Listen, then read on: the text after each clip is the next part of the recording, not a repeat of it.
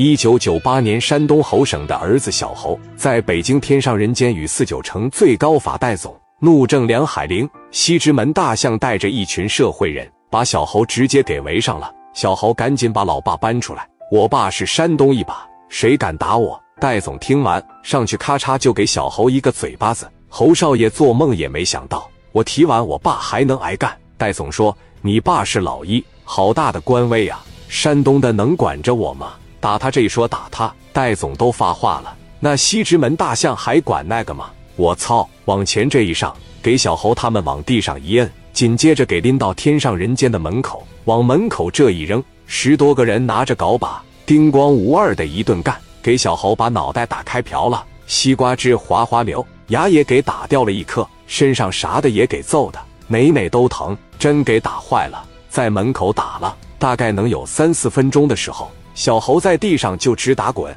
大象一瞅差不多了，往小猴跟前一蹲，操！我告诉你，长点记性，你爸在人家面前不好使。还有，我叫西直门大象，想报仇的话，你可以尽管找我。还有，就你爹在戴总眼里边，那就是芝麻绿豆大点的官。你在地方上再大，你要知道这是什么地方。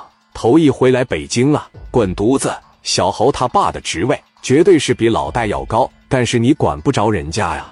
不是一个系统，也不是一个地方，你管不了我，我怕你干啥呀？叮咣咳了小猴一顿之后，就给扔在这了。西直门大象赶紧进屋去讨好戴总，嘻嘻哈哈的一进屋就说：“都是小孩，在门口我都揍了，毕竟都不大，也不懂事，我没往死里整了。您也别生气，来来来，我敬你一杯酒。”门外的小猴被打得鼻青脸肿，完全没了来时少爷的风采。那俩兄弟躺地上也都动弹不了。小猴过去扶他们，兄弟没事吧？兄弟啊，侯少爷，我他妈头一回跟你出来都能挨揍啊！在山东，不管走到哪都是咱们打别人，现在怎么轮到别人打咱们了呢？这几个人互相搀扶着站起来，来到丰田子弹头的跟前。小猴他们倚着这个车勉强站着，连开车门的力气都没有。小猴脑海里冒出一句话：北京一趟钱没少花，罚没解上。这回不只是心里边难受。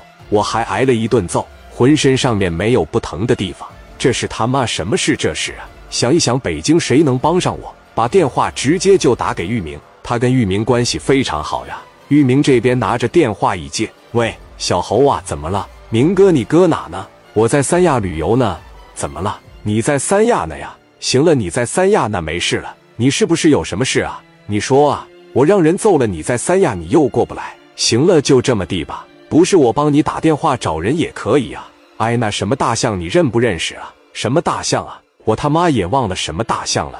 还有个姓戴的，就戴什么玩意来着？我也不知道，都喊他戴总戴总的，给我揍了。姓戴的，我操，那姓戴的可多了去了。你不说名字，我哪知道是哪个姓戴的？所以说啊，现在你管不了我这事那得了吧？我再想想别的办法。那好吧，需要的时候随时给我打电话。好的，挂了电话。小侯又琢磨，这还能找谁呀？我也不能进去问人家叫什么，再揍我一顿那也犯不上啊。得了，不要面子了，给聂磊打电话吧。全豪实业的办公室里，聂磊接起电话：“喂，哥们，我现在老惨了，我在北京被人揍了。侯少爷，还有人敢打你？